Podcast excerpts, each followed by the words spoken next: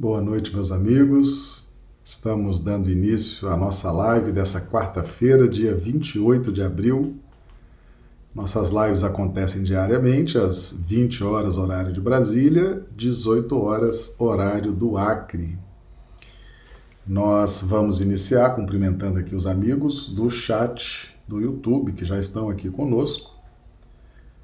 A Josélia Barbosa, de Recife, Pernambuco a Marli Pereira, de Patos de Minas, Minas Gerais, a Isaura Catório Ranulfo Alves, de Londrina, Paraná, Maria Socorro Dávila, de Rio Branco, Acre, a Sade Fernandes, de Porto Velho, Rondônia, Clodomiro Nascimento, de Rio Branco, a Márcia, de Belo Horizonte, Minas Gerais, e já estamos recebendo aqui o retorno né, dos amigos a Josélia está tudo ok, Isaura Cartori também, dizendo que já está tudo ok com a imagem e som.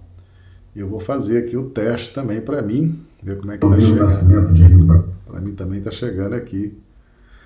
Entrando também no chat do YouTube, Cauê e a Gisele, aqui de Rio Branco, Acre.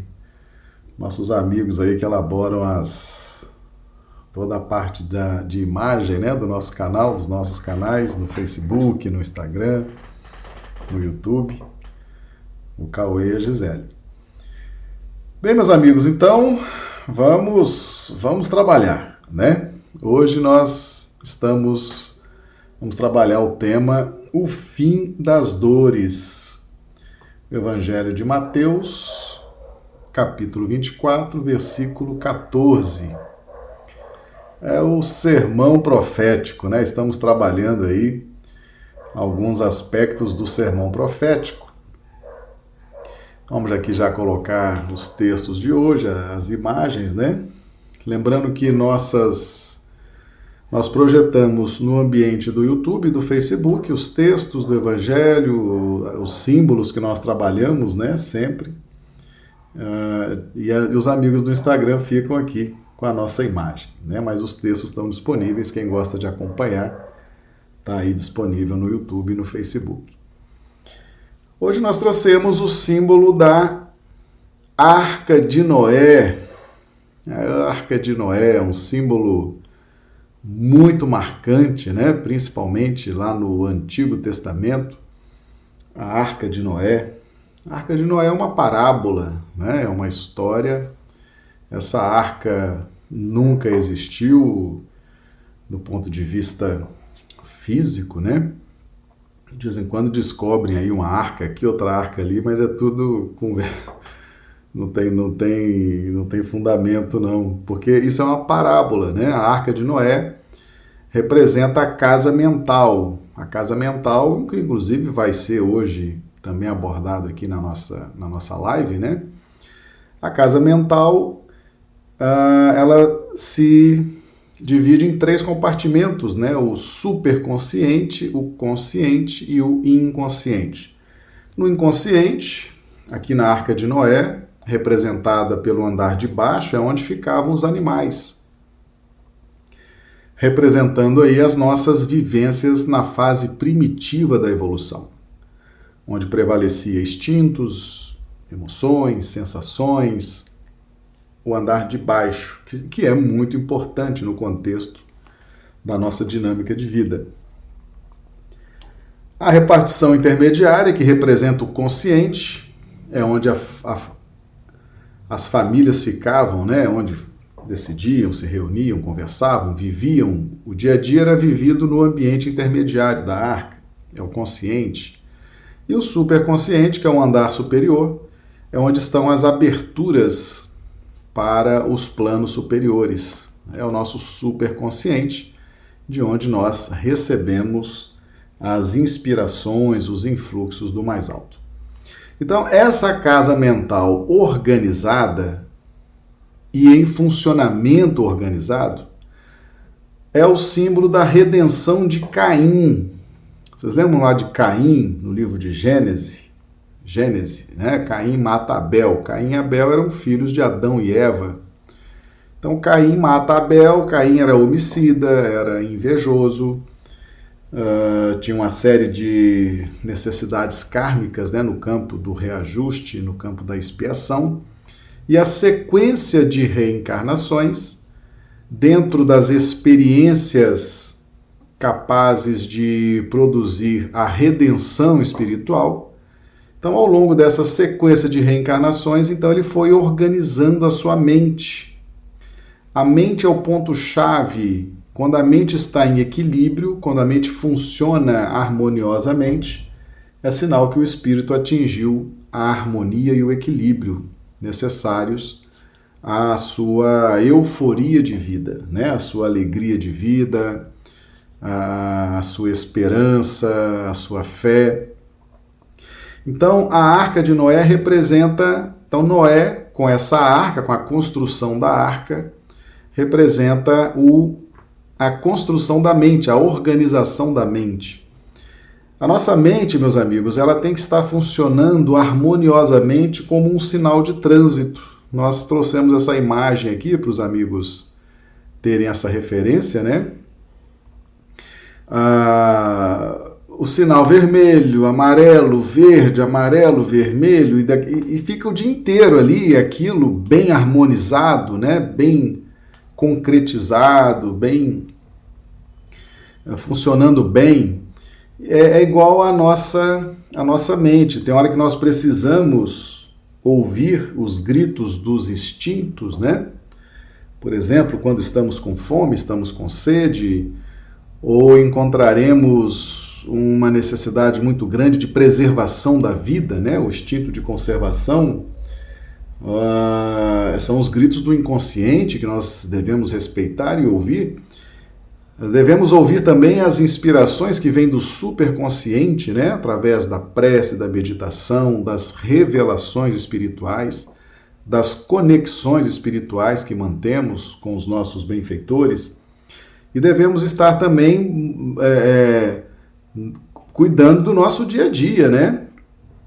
Devemos estar também cuidando do nosso dia a dia no consciente, pagando nossas contas, vivendo, relacionando com todo mundo, fazendo isso, fazendo aquilo, coisas de quem está encarnado, né? Então, cada compartimento desse precisa ser visitado por nós e de forma que em todos eles nós estaremos é, conquistando o equilíbrio na medida em que vamos é, adentrando em cada um deles com o tempo necessário. Se nós nos demoramos muito no inconsciente, por exemplo, nós passamos a ter problemas de desajuste na nossa harmonia mental. Passamos a dar muito valor aos instintos, né? ao ódio, à primitividade. Se nós nos demoramos muito no consciente, no aqui e agora, trabalhando, trabalhando, trabalhando, só encontrando alguma alguma alegria, algum alívio no trabalho, no, na agitação, nós estaremos fechando, estaremos bloqueando as, a fluidez que vem do superconsciente, né? E se nós estivermos o tempo todo numa vida contemplativa, né, sem, sem obras, sem caridade, só contemplando, só meditando, só também estaremos em desajuste. Então nós precisamos, assim como um semáforo, né? Tá toda hora verde, amarelo, vermelho, verde, amarelo, vermelho. É assim que nós organizamos a nossa mente, tá certo? Então Noé com a arca, a arca simboliza então a casa mental, a nossa mente devidamente organizada. Uh, essa arca nunca existiu, isso é uma parábola, assim também como Jonas no ventre da baleia, aquilo também nunca existiu, aquilo é uma parábola. Né? E os grandes mestres do universo, como Jesus, sempre se valeram de grandes símbolos, né? Porque o símbolo, ele, é, na medida em que você entende o significado do símbolo, todas as vezes que você remonta ao símbolo, ele vai ativar determinadas ondas mentais. E, e é por isso que os grandes instrutores, os grandes mestres se valem desses símbolos, que ali eles vão impregnando de conhecimentos, e cada conhecimento tem uma vibração específica, né? Eles vão impregnando desses conhecimentos esses símbolos, e esses símbolos passam então a induzir em nós a, a, as ondas mentais que nos equilibram, que nos ajustam, que vão produzindo equilíbrio na nossa, na nossa vida, no nosso dia a dia.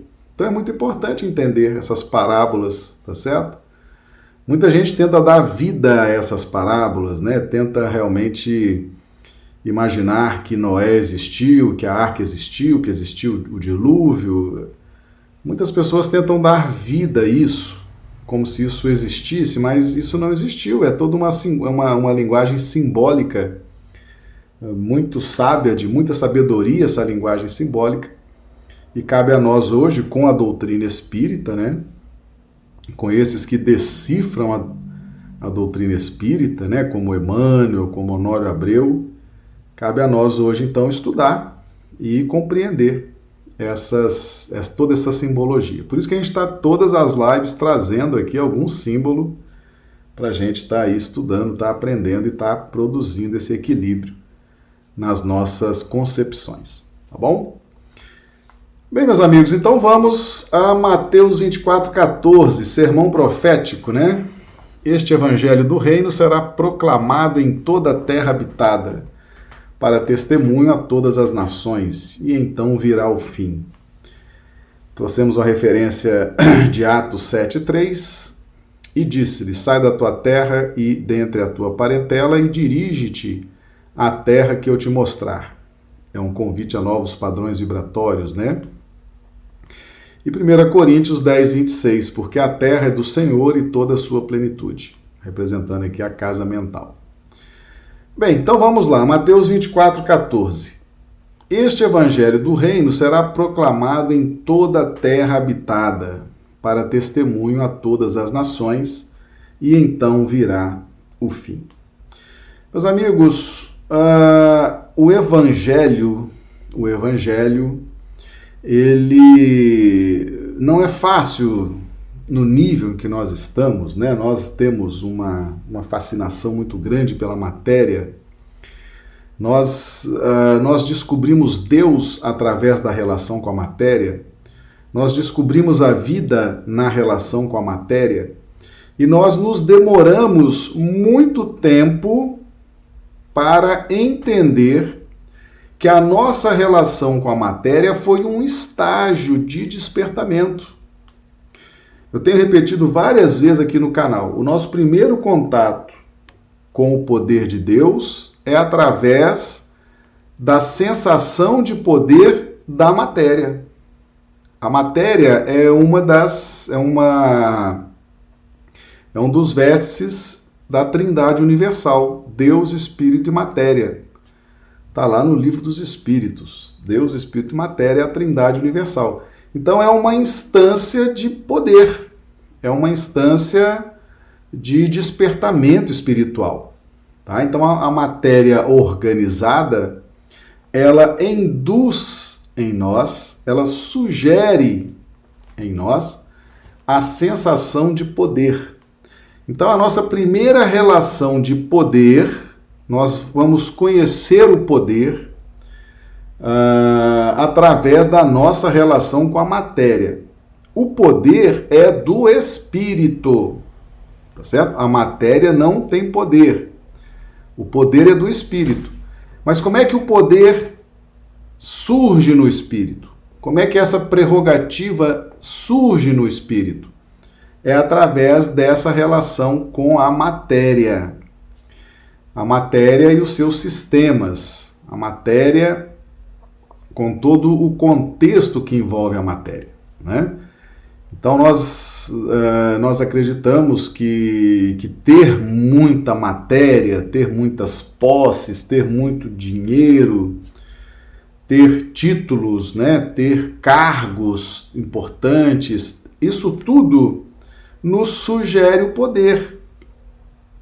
E tem que ser assim, senão você não vai descobrir o poder Você começa a descobrir o poder, por exemplo, quando você se relaciona com a sua instituição, com o seu patrão, né, com a sua instituição, seja ela pública ou privada, quando você se relaciona com a sua escola, quando você se relaciona com a sua família, haverá sempre alguém mandando, alguém obedecendo, e isso virá em decorrência de regras, de regras, de leis, né, de organização básica.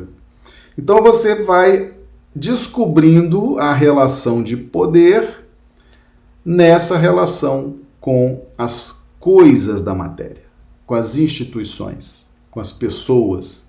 Então ali você vai percebendo que existe poder, né? que existe uma capacidade de influência de um sobre o outro. Isso se chama poder.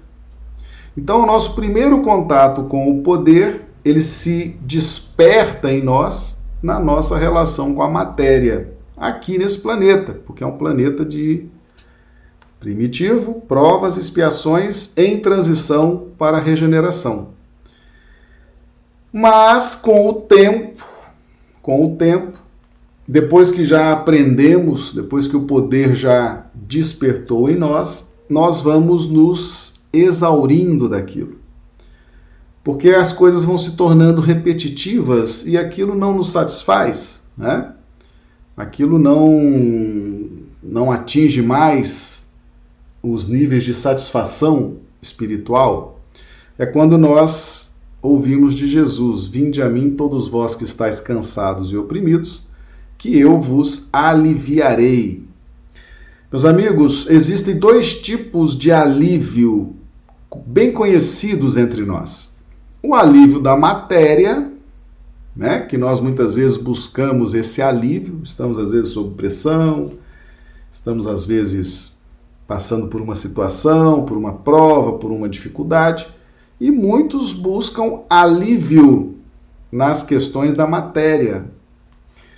Uh, cigarros, drogas, bebidas, uh, remédios alucinógenos, sexismo, consumismo, isso tudo são formas de alívio, né? Formas de alívio.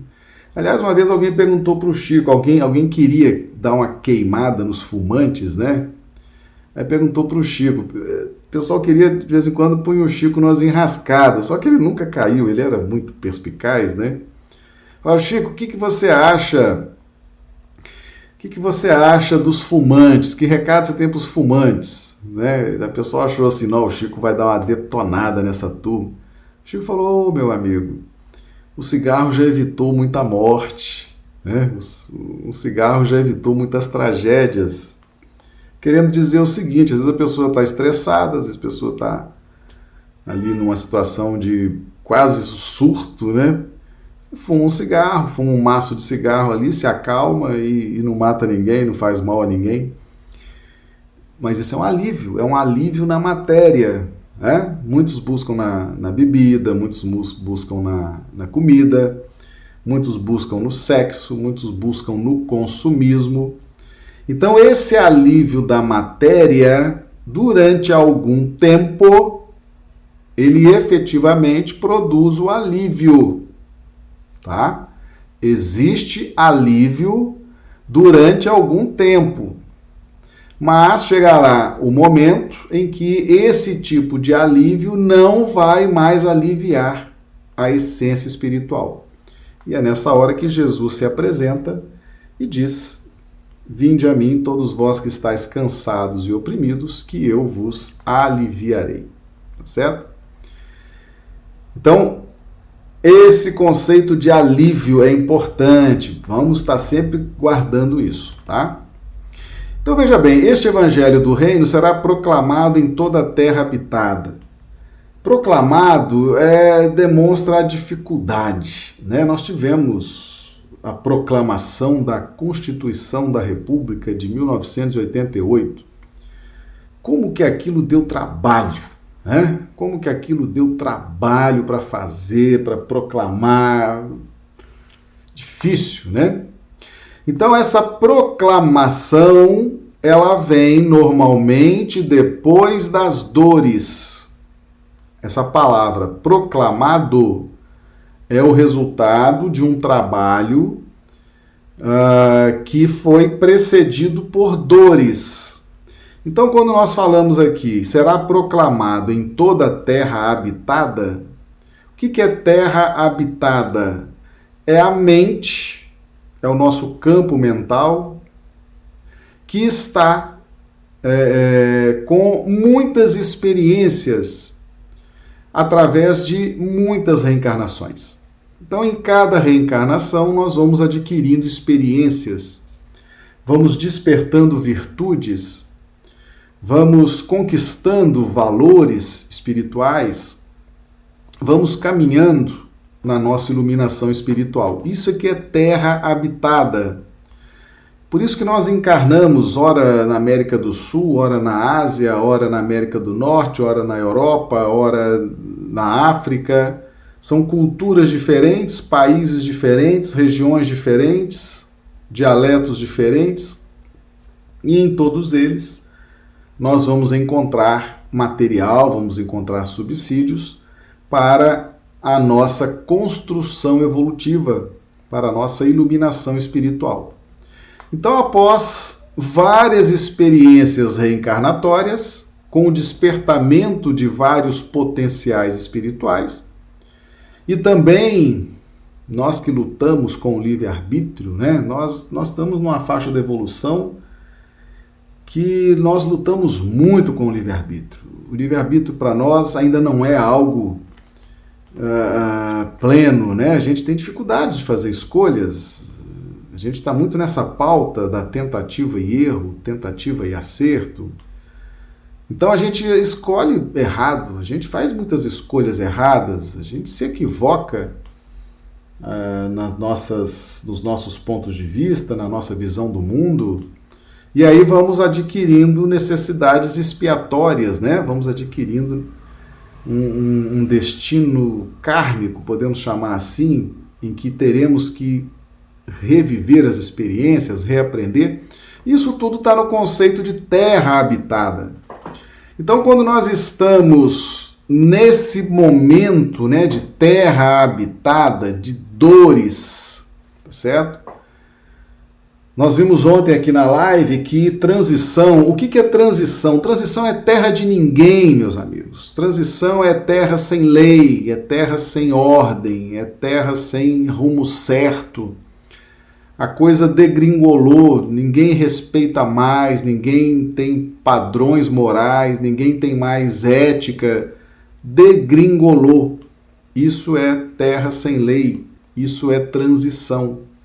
E isso acelera as dores, isso acelera o incômodo espiritual, né? Porque nós precisamos sim precisamos organizar nossa mente, como nós trouxemos aqui o símbolo né, da Arca de Noé, a mente organizada, fluindo naturalmente o superconsciente, o consciente, o subconsciente, onde nós adentramos nessas três esferas da nossa mente com naturalidade, mas é preciso que haja um, um contexto, não só íntimo, mas também um contexto externo, né, que nos produza essa capacidade de segurança, tá certo? Então a transição é esse é essa terra sem lei, terra sem regra, sem rumo certo. E aí as dores se multiplicam, as dores aumentam, né? a, a insatisfação, as incertezas, as angústias, as depressões, o desencanto pela vida, né? E aí nós vamos então em busca em busca do único caminho capaz de nos proporcionar harmonia e paz, que é o evangelho de Jesus.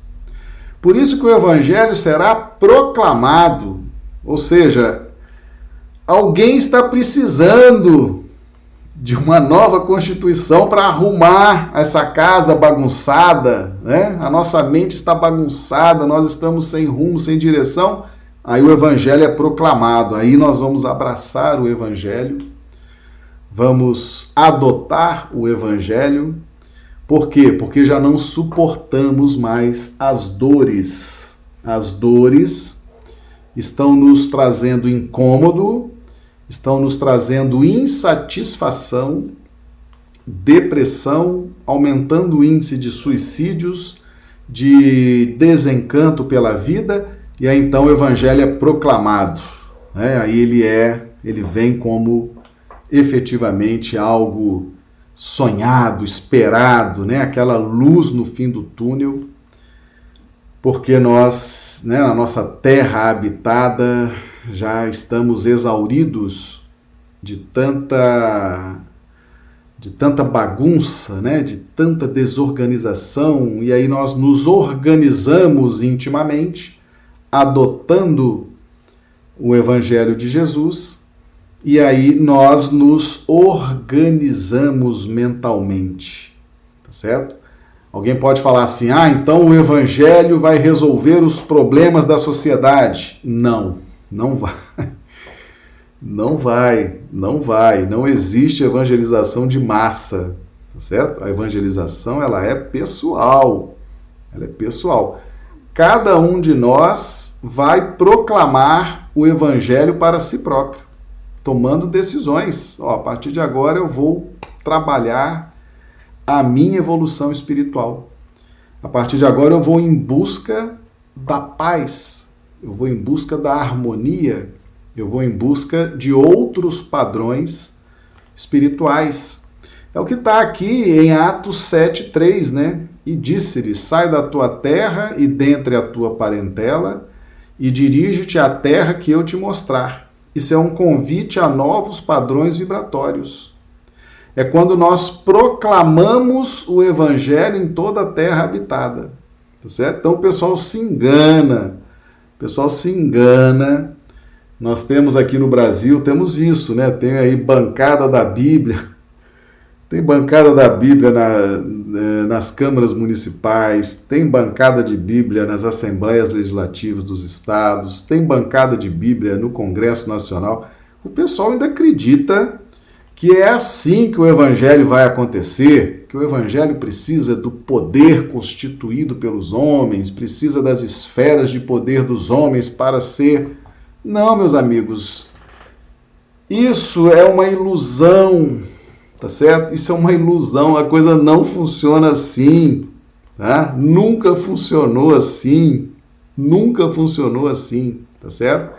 A proclamação do evangelho em terra habitada é a nossa decisão pessoal de aderir ao evangelho de Jesus, certo? E aí você começa a se harmonizar, começa a encontrar paz, começa a se iluminar, e aí então virá o fim. Virá o fim de quê? O fim da sua necessidade de estar nesse contexto de, de provas, de expiações. Não é o fim da terra, tem gente que acha que é o fim da terra, que a terra vai acabar, né? a terra vai acabar tal dia, tal hora. Isso é, meu Deus, isso é uma piada de mau gosto. Virá o fim, é o fim da angústia, é o fim da desorganização. A arca de Noé simboliza isso. A arca de Noé simboliza o fim. Aqui atingiu-se o, o, o objetivo supremo da evolução espiritual, que é o espírito se organizar. É o espírito organizar sua mente, né? organizar essa relação do superconsciente com o consciente e o inconsciente, ele organiza isso como um sinal de trânsito, cada hora é, ele, ele adentra num contexto desse e desfruta dali das informações, dos registros, harmoniza a sua vida e se despede, né? E se despede. Atos 7:3 Sai da tua terra e dentre a tua parentela e dirige-se à terra que eu te mostrar. É quando Deus vai nos colocar num outro contexto. Num outro contexto. Tá? Por quê? Porque ah, mundos primitivos, mundos de prova e expiação vão sempre acontecer. Eles existem aos bilhões nesse universo de meu Deus, né? Os espíritos precisam desse clima para o despertamento espiritual.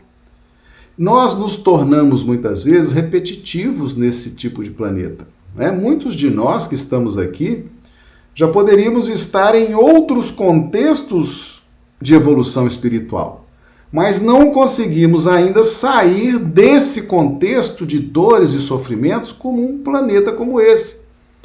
Mas na medida em que nós proclamarmos o Evangelho na nossa terra habitada, na nossa mente, na medida em que nós organizarmos a nossa mente, como é o símbolo que nós trouxemos hoje, né, da Arca de Noé, Deus vai nos tirar desse contexto. Deus vai nos levar para novas experiências já dentro dessa nova formatação de equilíbrio mental que adquirimos, certo?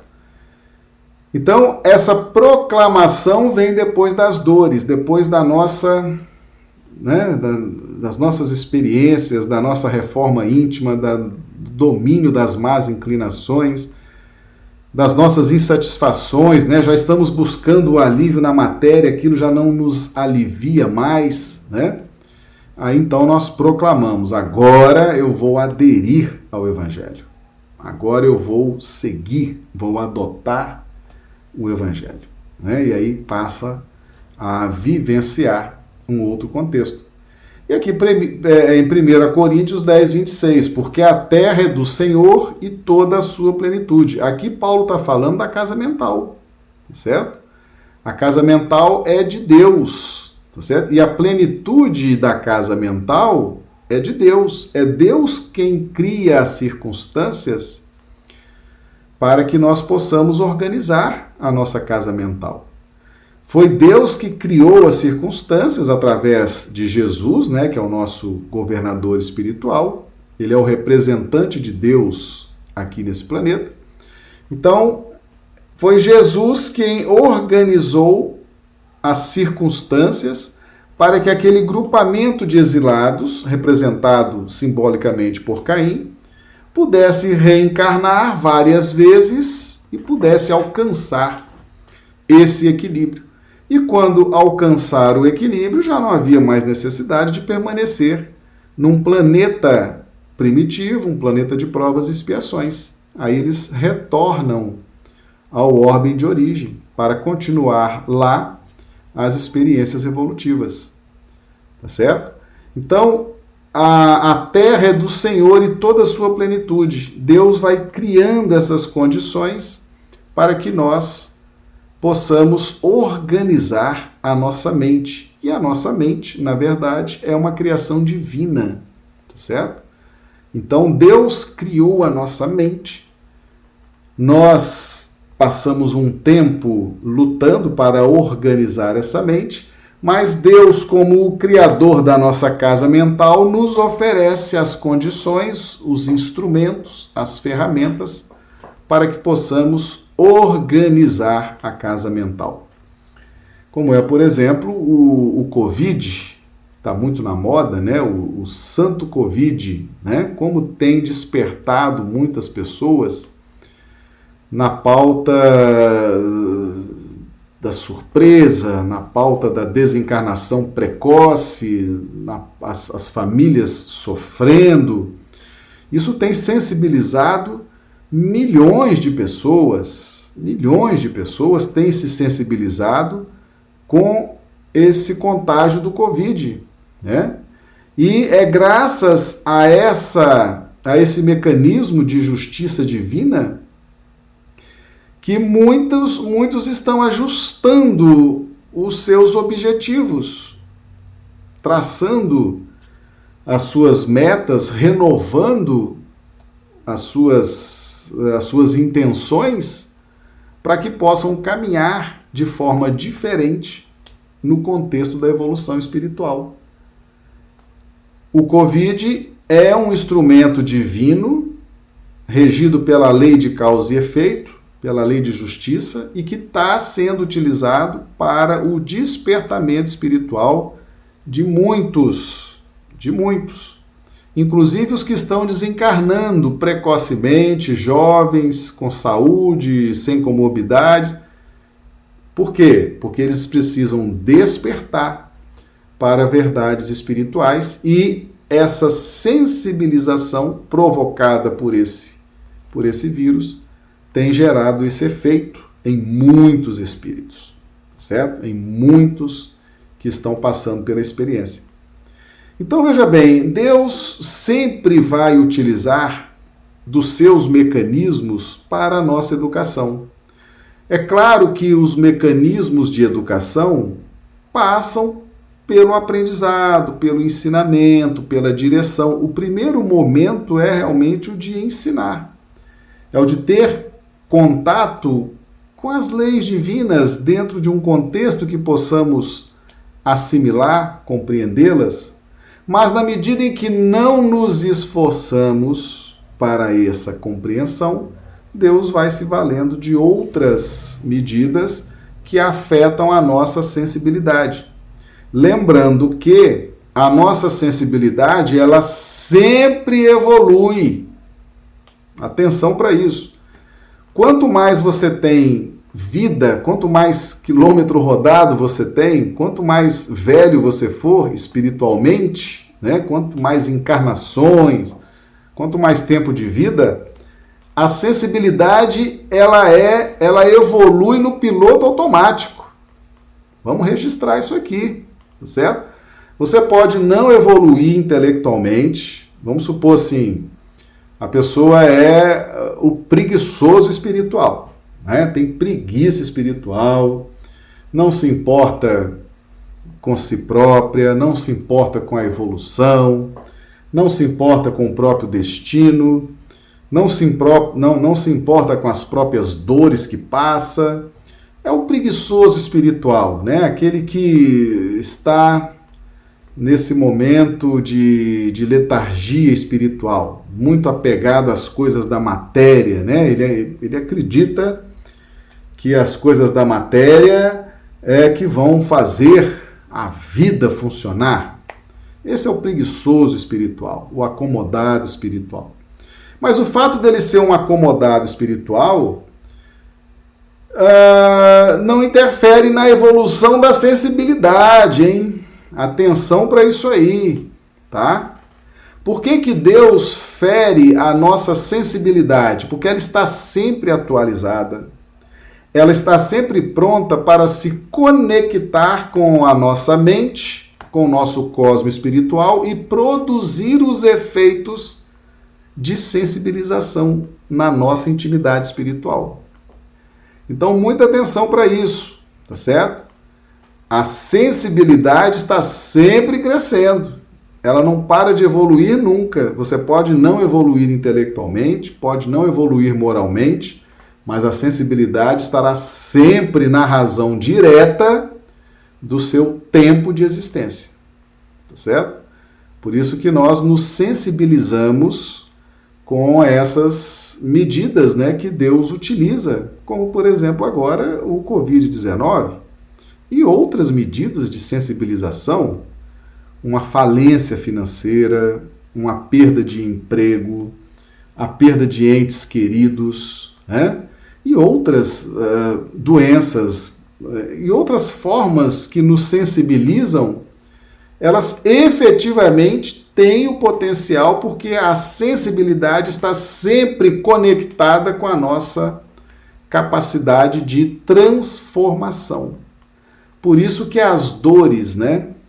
Podemos dizer aqui essa imagem seria como a onda no rochedo, né?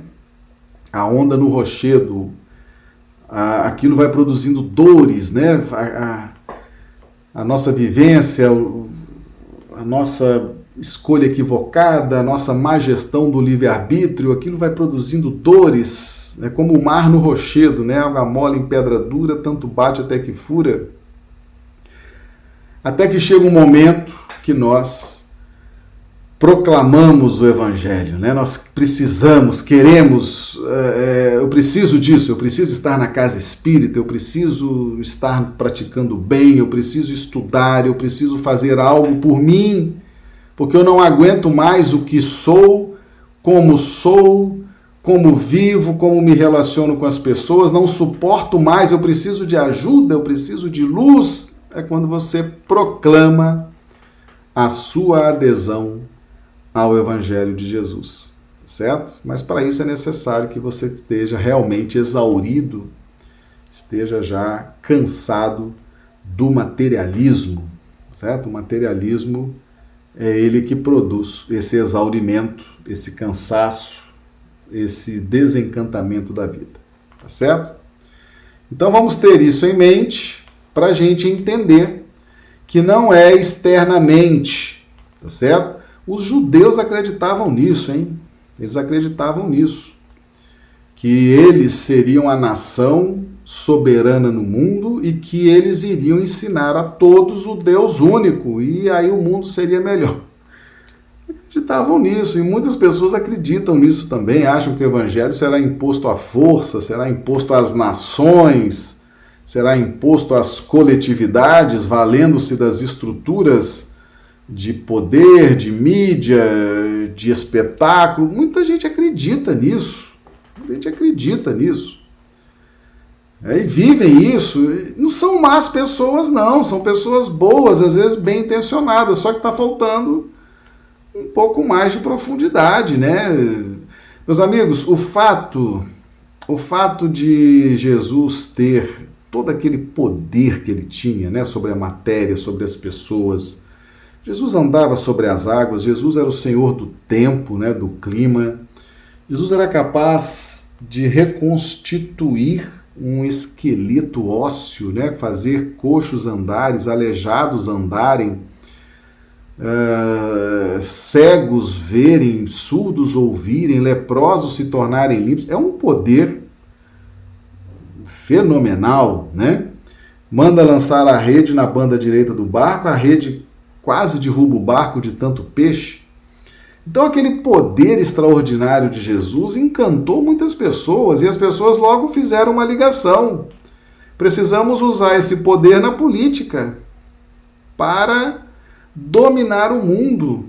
E aí nós vamos mostrar a nossa cultura religiosa, o Deus único, o Deus de Israel, graças ao poder fenomenal de Jesus. Temos um poderoso, temos um poderoso entre nós e vamos agora utilizá-lo. Será o nosso chaveirinho, né? Será o nosso chaveirinho aqui, será o nosso poderoso de plantão que nós vamos utilizar contra Roma, contra o Império Romano, contra a, enfim, contra toda a forma de opressão dos, do Império Romano ou de qualquer outro império, temos aqui o nosso poderoso, o nosso vingador do futuro, o nosso Power Ranger, temos aqui. E vamos utilizá-lo, né? Vamos utilizá-lo para uh, nos tornarmos a nação predominante no mundo, né?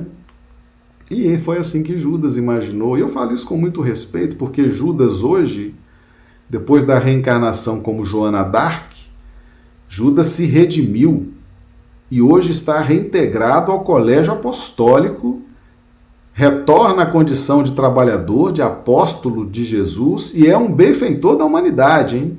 Tá certo? Eu faço esse parênteses aqui. Mas Judas naquela época pensava que vamos, vamos, né, vamos lançar Jesus às feras, vamos lançar Jesus em confronto com o Império Romano e vamos libertar a Judéia de Roma. Vamos libertar, vamos fazer, vamos acontecer. E aí foi. Foi aquilo, né? A história que a gente já conhece. E Jesus sabia de tudo aquilo, né? Jesus alertou a Judas na Santa Ceia: um de vocês vai me trair e vai ser aquele que está comendo comigo, vai mergulhar o pão uh, no vinho e vai comer. Imediatamente Judas fez esse movimento, né? Mergulhou o pão no vinho e comeu. Jesus sabia disso. Jesus preferiu morrer, tá certo? Jesus preferiu morrer do que impor o evangelho, do que impor a sua doutrina, do que impor as verdades divinas. Preferiu morrer, preferiu ir para a cruz, passar por aquilo tudo que ele passou. Preferiu. Por quê? Porque o evangelho não se impõe.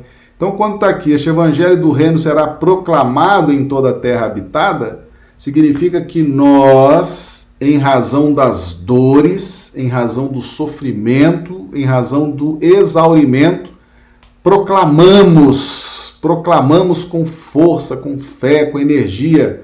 Agora eu vou aderir ao Evangelho de corpo e alma. É uma proclamação de dentro para fora. Tá bom? E é aí que a gente começa a mudar a faixa vibratória, como está aqui em Atos 7, 3. Tranquilo?